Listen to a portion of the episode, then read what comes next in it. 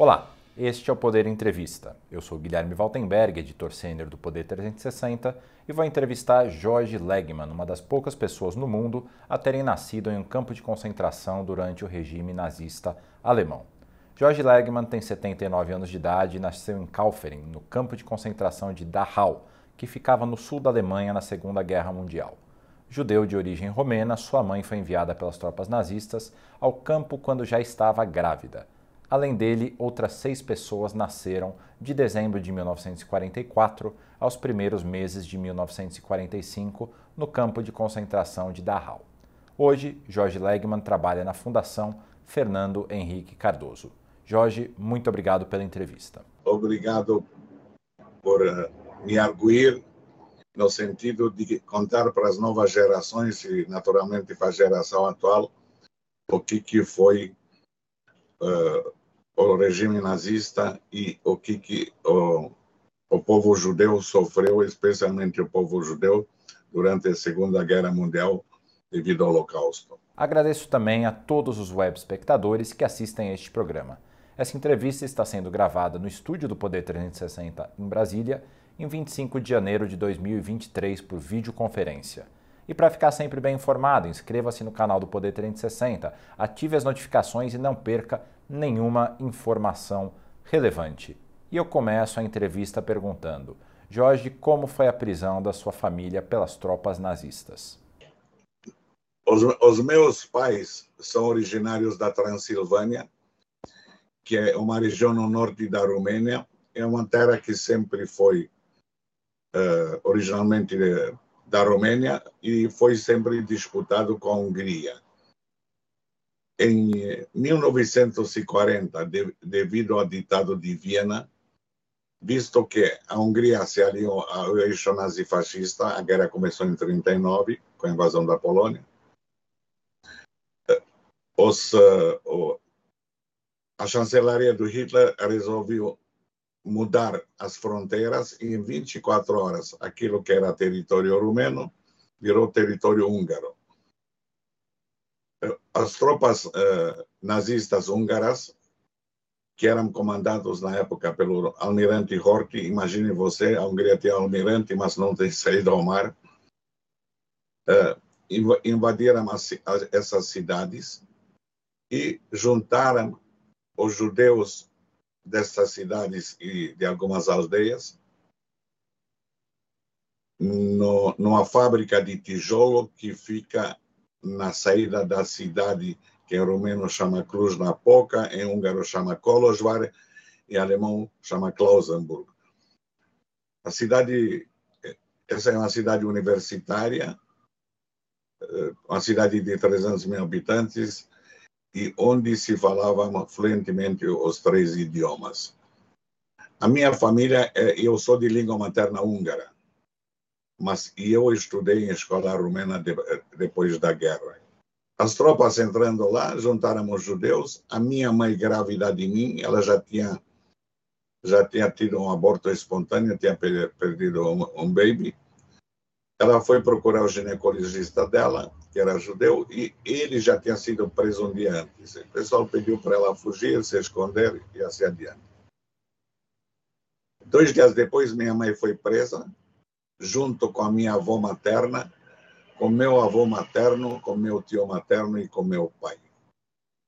Todos fomos levados para uma fábrica de tijolo que ficava uh, num dos, numa das extremidades da cidade. E por que lá? Porque de lá, lá entrava a, havia férias e de lá os judeus foram deportados depois de três semanas, em direção a Auschwitz-Birkenau, que fica na Polônia.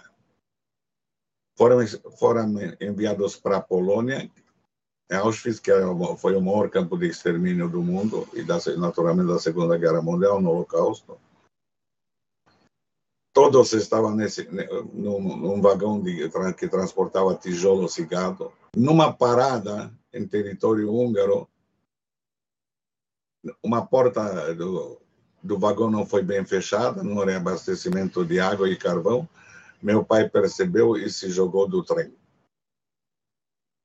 Uh, o trem chega a Auschwitz-Birkenau. Por acaso, naquele momento, na plataforma estava tava o, o, o médico Mengele, que acabou falecendo no Brasil. E ele anunciava na plataforma: quem não tiver forças, não sentir bem, não tiver forças de caminhar até os alojamentos, pode entrar nesses caminhões que estão à disposição.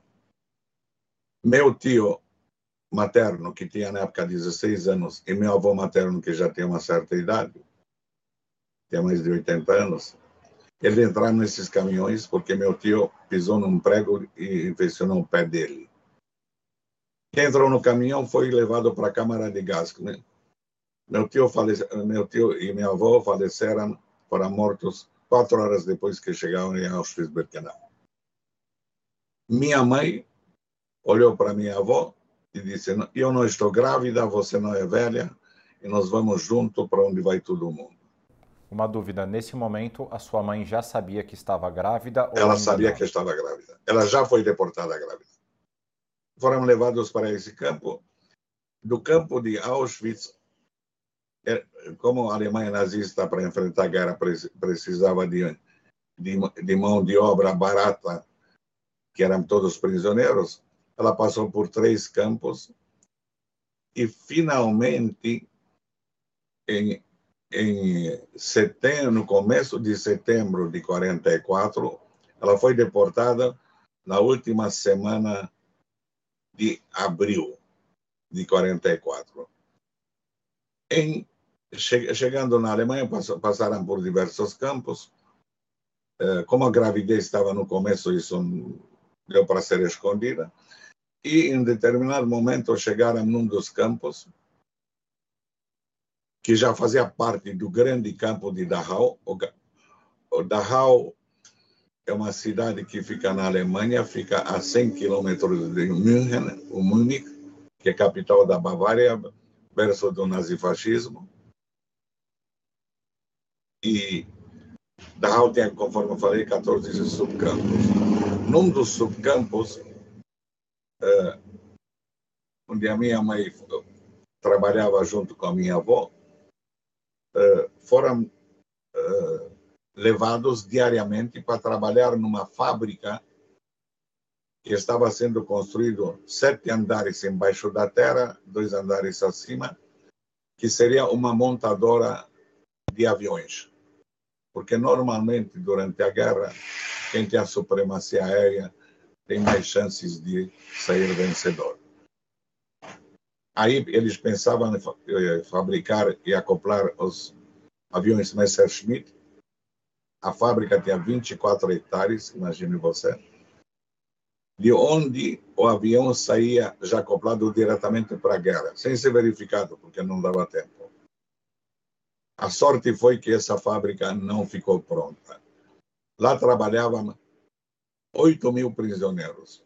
Ou seja, uma dúvida: a, a, sua mãe e a sua avó elas trabalhavam então na construção da fábrica? Perfeitamente. A fábrica estava sendo construída.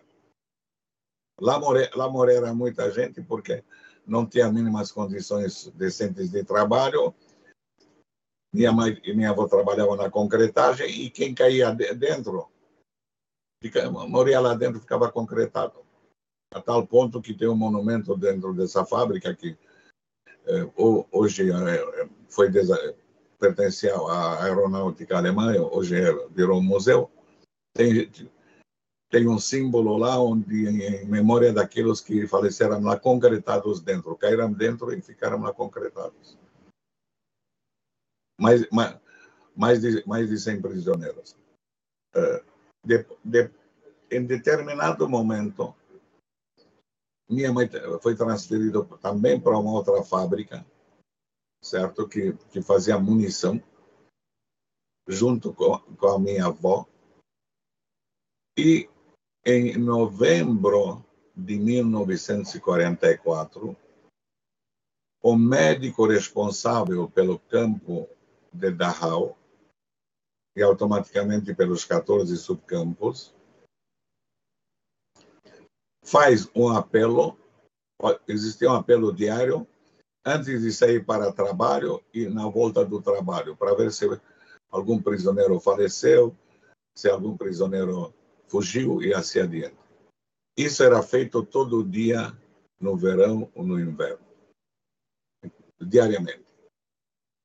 Esse médico nazista fazendo isso, ele acha sete mulheres grávidas nos 14 subcampos.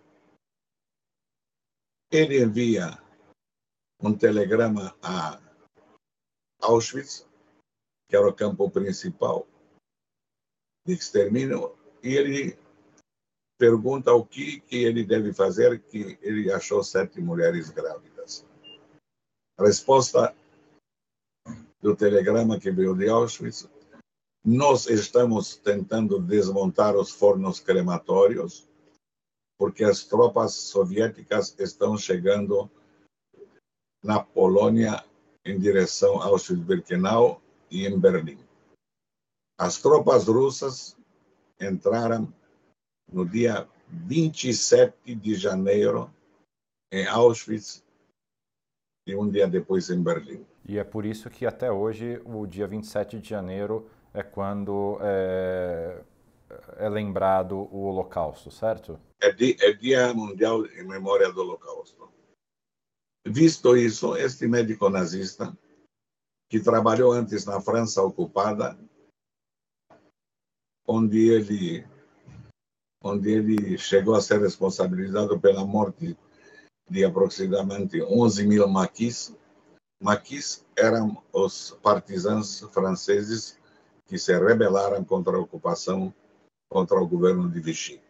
Ele pensou, olha, se eu deixar essas sete mulheres sem vida e as crianças uh, que, se porventura eles vieram nascer e sobreviver, vai ser um álibi para mim quando entrarem aqui as tropas aliadas. Porque em direção a Dachau, em direção da Alemanha, estão vindo as forças aliadas sob o comando do general Eisenhower.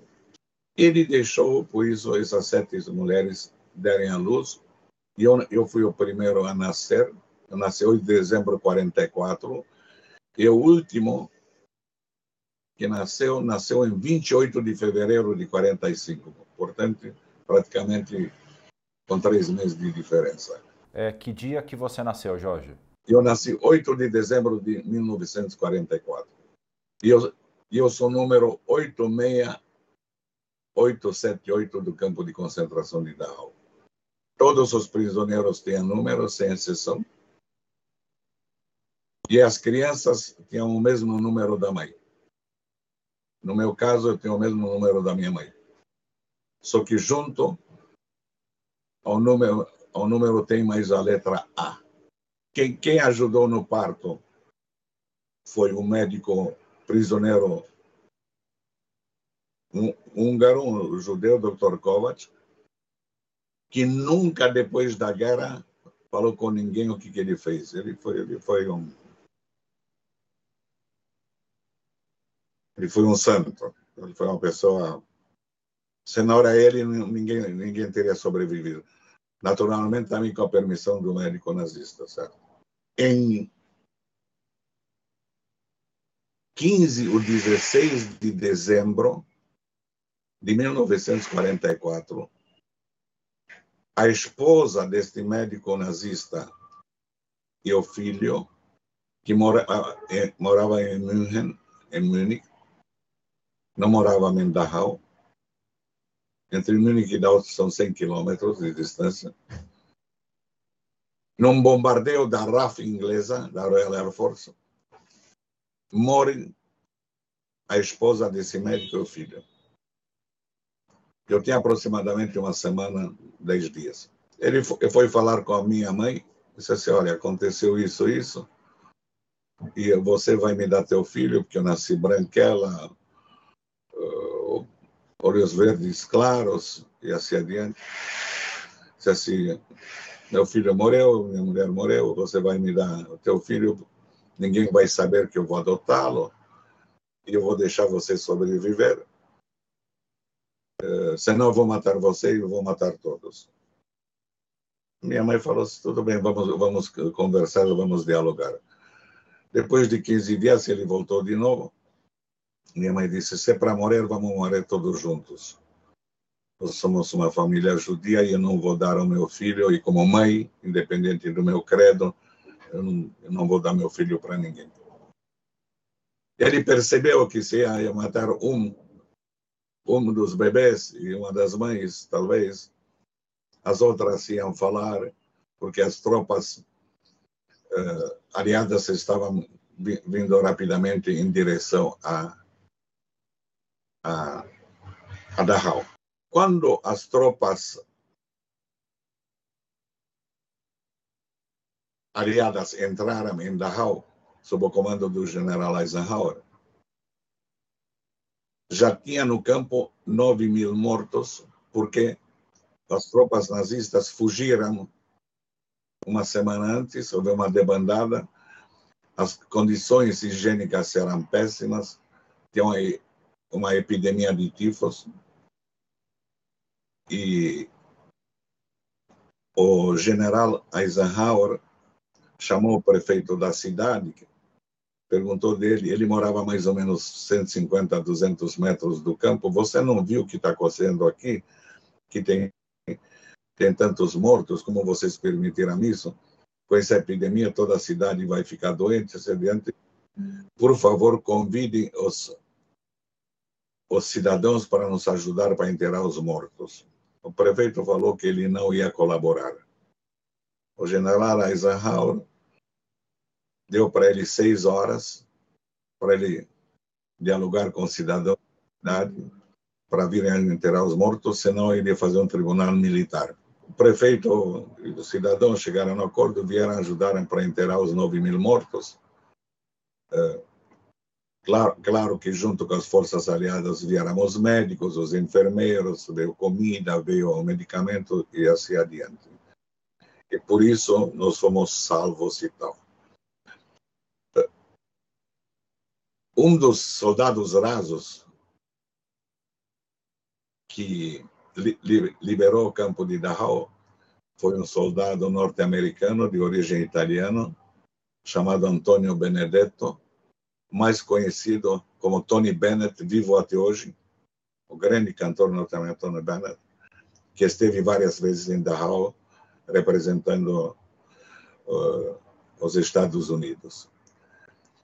Sempre na última semana, porque o campo foi liberado no dia 29 de abril de 45, existe uma comemoração. Neste campo tiveram prisioneiros de 27 nações.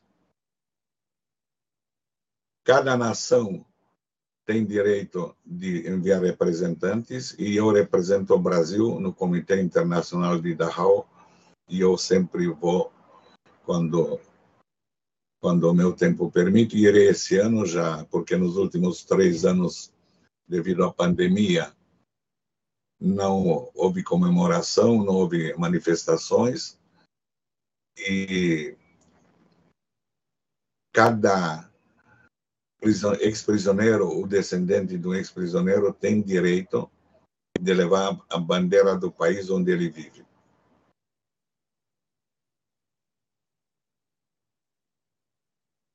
E, eu, perdão, e eu, com muito orgulho, levo a bandeira do Brasil. E, e, como é que foi a saída do campo de concentração depois da liberação pelas tropas norte-americanas? Termi, terminado a guerra, as tropas do general Eisenhower, junto com os médicos, uh, levaram essas sete mães. A, a minha mãe pesava 39 quilos levaram todas as sete mães e os sete bebês, minto, cinco, mães cinco bebês, porque dois, eh, duas mães e os respectivos bebês que eram da República Tchecoslovaca, em dia 2 de maio de 45, voltaram para a República Tchecoslovaca. Eles mandaram imediatamente um caminhão e levaram eles de volta à, à pátria deles, da época. Essas cinco mães e cinco crianças foram levados para um convento, porque no Holocausto, o, o regime nazista ele não matou só judeus, ele matou testemunhas de, de Jeová, padres, uh, presbiterianos, negros, uh, deficientes físicos, uh, pessoas que hoje são denominadas do grupo LGBT, e se, se, se adiante. Quem não fazia parte da raça pura ariana e tinha alguma coisa, estava sujeito a ser morto. E, e Dachau foi o primeiro campo de concentração do mundo. Hitler fez Dachau em 1933, quando ele deu, o putsch. Ele montou este campo para os seus desafetos políticos e depois virou um campo de extermínio com câmara de gás e de crematório. É, os cinco mães e cinco crianças são enviados pelas tropas aliadas para um convento em Santo Otília, onde essas cinco mães, junto com os cinco bebês, junto com três médicos e com cinco enfermeiras das forças aliadas, estão num vagão que é acoplado a um trem de carga que os levou até Santo Otília. O que, que acontece? Por um engano, a Royal Air Force bombardeia este, este comboio, pensando como era trem de carga, pensando que era estão transportando algum material bélico. E por sorte, só não foi atingido o vagão onde estavam as mães, os médicos e as crianças. Isso foi uma, uma outra sorte, certo? Então eu, eu me acho eu me acho bastante privilegiado, inclusive pela sorte. Então, quer dizer, chegando lá em Santo Tília, primeiro ano de vida, você sobreviveu a, a duas grandes, é, dois grandes atentados. O primeiro no campo de concentração, o segundo por uma questão aí de, de erro de cálculo, esse ataque da Força Aérea que tinha interpretado erroneamente que se tratava de um trem de carga, certo? Perfeitamente, perfeitamente.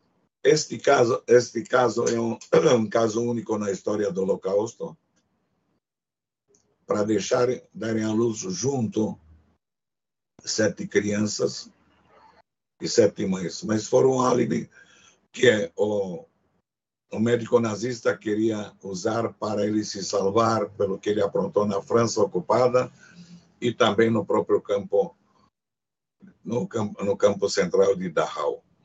Ele no fim da guerra, ele foi executado no tribunal de Nuremberg pelo que ele fez na França ocupada. E depois desse processo de vocês serem encaminhados a esse convento, terem a saúde tratada, como é que foi o seu retorno para a Romênia, o seu país natal?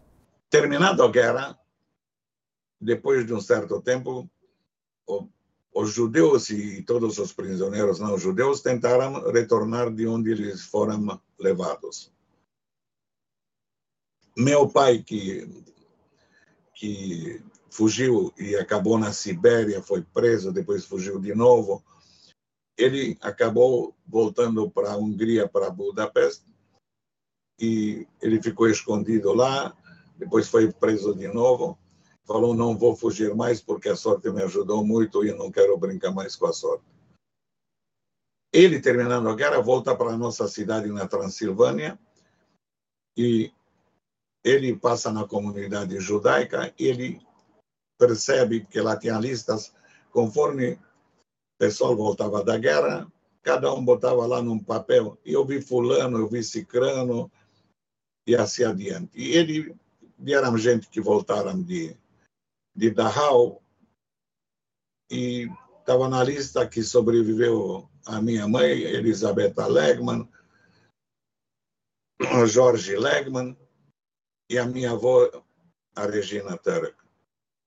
E, e meu pai entrou em êxtase e ele pegou e obteve um acordo da Cruz Vermelha Rumena, porque as fronteiras voltaram à normalidade, para buscar a gente em Dachau.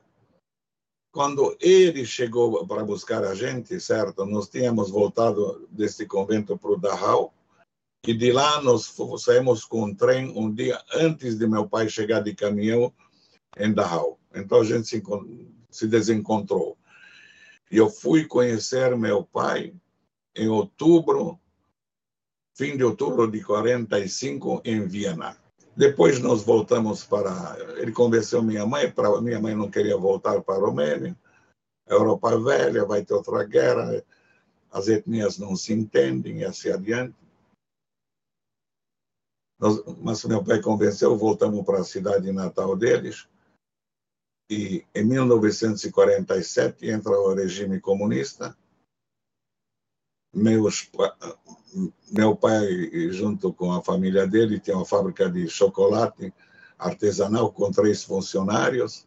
Eh, a fábrica é nacionalizada. Ele, se, ele e ele foi trabalhar depois. Meu, meu pai era economista formado, ele tive, eh, ele tive que fazer o diploma dele e fez mais uma faculdade de engenheiro eletricista especializado em alta tensão. Eh, entra o regime comunista, meu pai se inscreveu para sair de lá, o regime comunista não permitiu. O Brasil relata em 47 rompeu as relações plenas com a Romênia, mas, mas tinha relações diplomáticas. E durante o governo de Santiago Dantas, que, que foi um curto período, certo? Brasil reatou relações diplomáticas full com a Romênia, e no acordo diplomático entre Brasil e Romênia, Romênia-Brasil, permitiu-se que 50 famílias de cada lado poderiam emigrar para outro país. 50 famílias vieram da Romênia para o Brasil, pelo que eu saiba, nenhuma família do Brasil foi à Romênia. Assim que nós chegamos aqui em 6 de setembro de 1961. Você nessa época tinha 16 anos, certo? Eu tinha 16 anos e eu fiz exame de adaptação no Colégio Dom Pedro II, em São Paulo. Tive a sorte de ganhar uma bolsa do Colégio Rio Branco, que é mantido pelos rotarianos. Uh, terminei terminei o, o terceiro colegial. Eu tive problemas somente em português. O meu professor de português de bendita memória.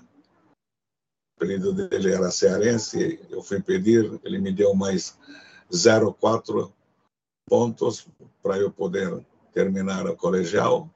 Falou: Você foi bom em todas as matérias, eu acho que você vai entrar na faculdade. Entrei na faculdade, fui agradecer a ele. E com um ano de faculdade, antes de terminar o primeiro ano, eu fui abençoado com uma bolsa de estudos para a Suíça. Então aí você retorna à Europa. Aí eu retorno à Europa. É, faço o meu curso de estudo superior na Europa. Qual que era e, o que, que você estudava na época, Jorge? Eu estudava engenharia química. E um dos meus mentores de lá me sugere de eu fazer um curso de marketing para mim era totalmente desconhecido. Eu fiz esse curso paralelo. Eu me apaixonei pelo curso. E depois a Sandoz me enviou, eu trabalhar, eu fui trabalhar para a Sandoz na Ásia. Eh, em, em, em, o headquarter ficava em Hong Kong. Era responsável por Red China, Índia, Tailândia e Nepal. Depois de três anos, voltou, voltou, voltou para, para a Europa. Eles queriam me enviar, na época, ainda para os países do bloco comunista, para trabalhar. não aceitei. Não aceitei. Falei, eu vi de lá, eu sei o que é aquilo, eu gostaria de voltar para lá. Volto ao Brasil, trabalhei com a Sandoso muito tempo depois trabalhei por conta própria e, e eu caso com, com a minha esposa Irene, cuja mãe e eu descubro a maior agente literária da América Latina chamada Karen Schindler, viva até hoje. Está afastada, tem 92 anos. Está afastada faz uns sete anos. E comecei a entrar no marketing.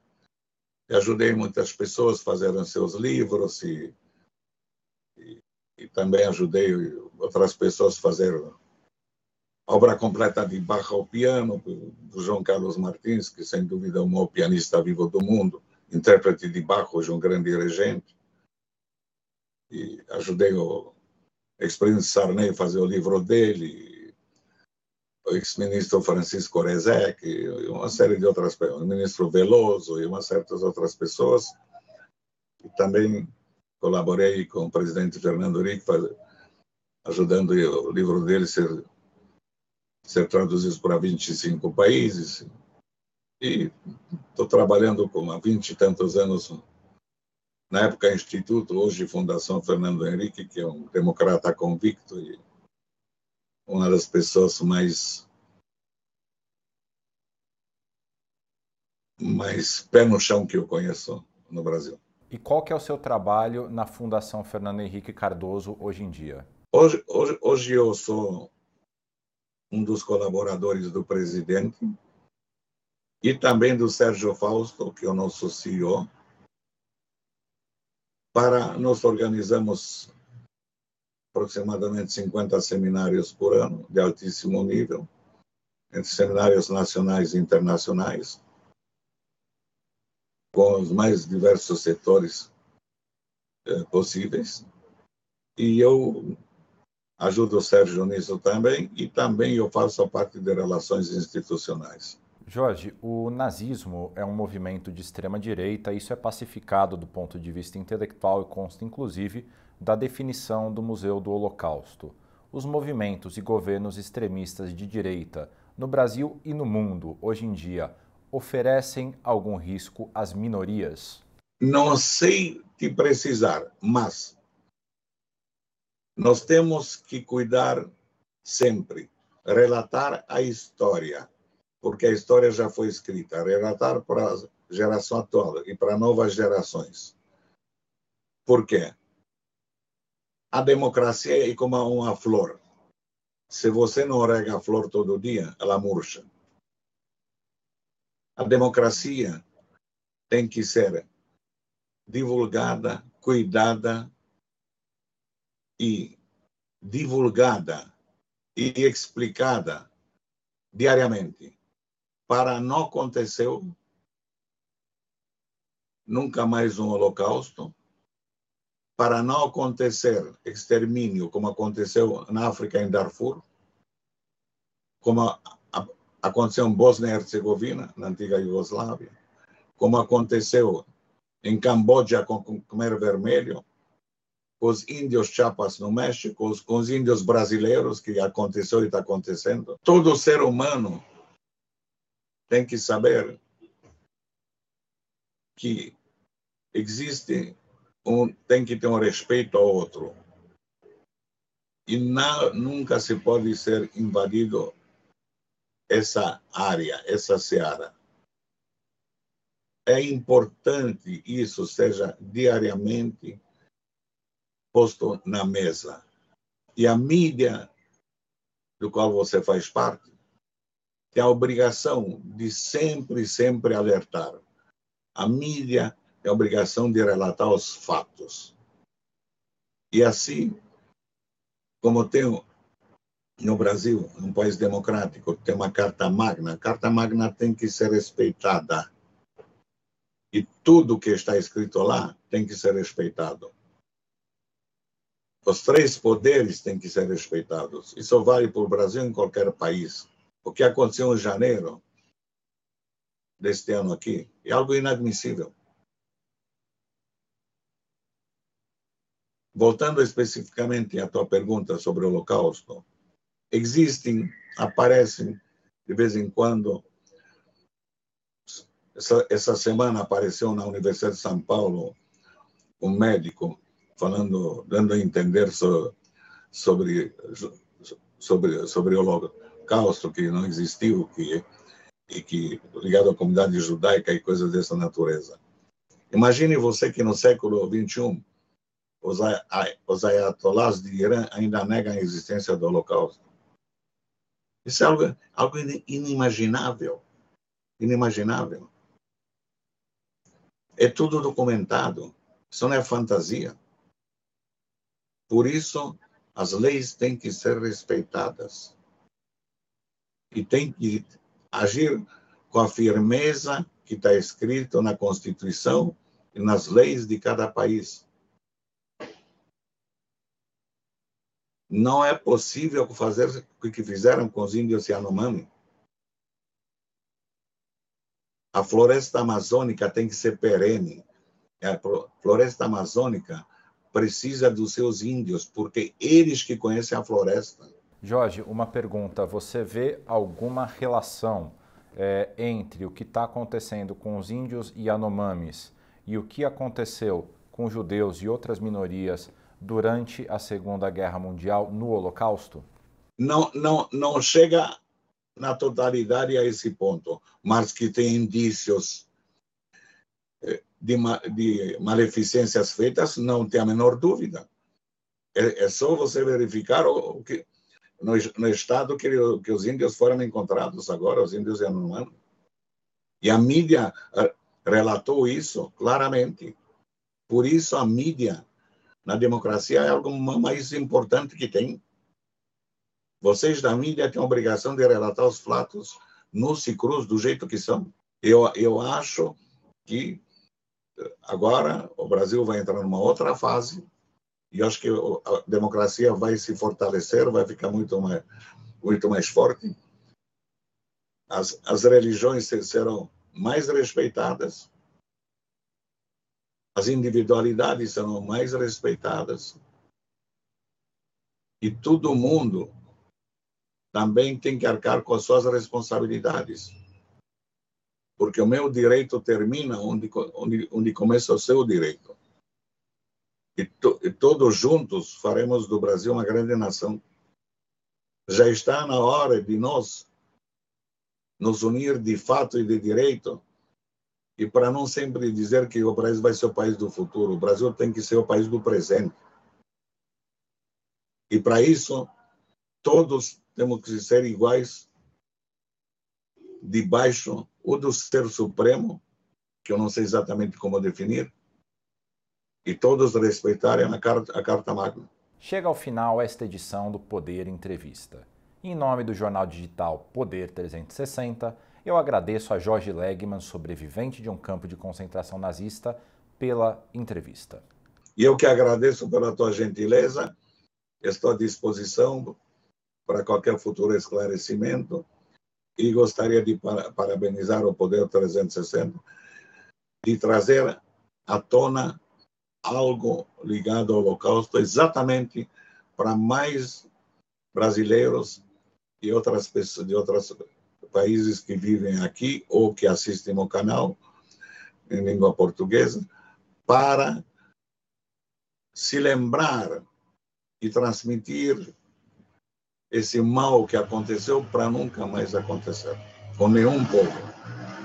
Muito obrigado. Agradeço também a todos os web espectadores que assistiram a este programa. Essa entrevista foi gravada no estúdio do Poder 360 em Brasília, em 25 de janeiro de 2023. E para ficar sempre bem informado, inscreva-se no canal do Poder 360, ative as notificações e não perca nenhuma informação relevante. Muito obrigado e até a próxima.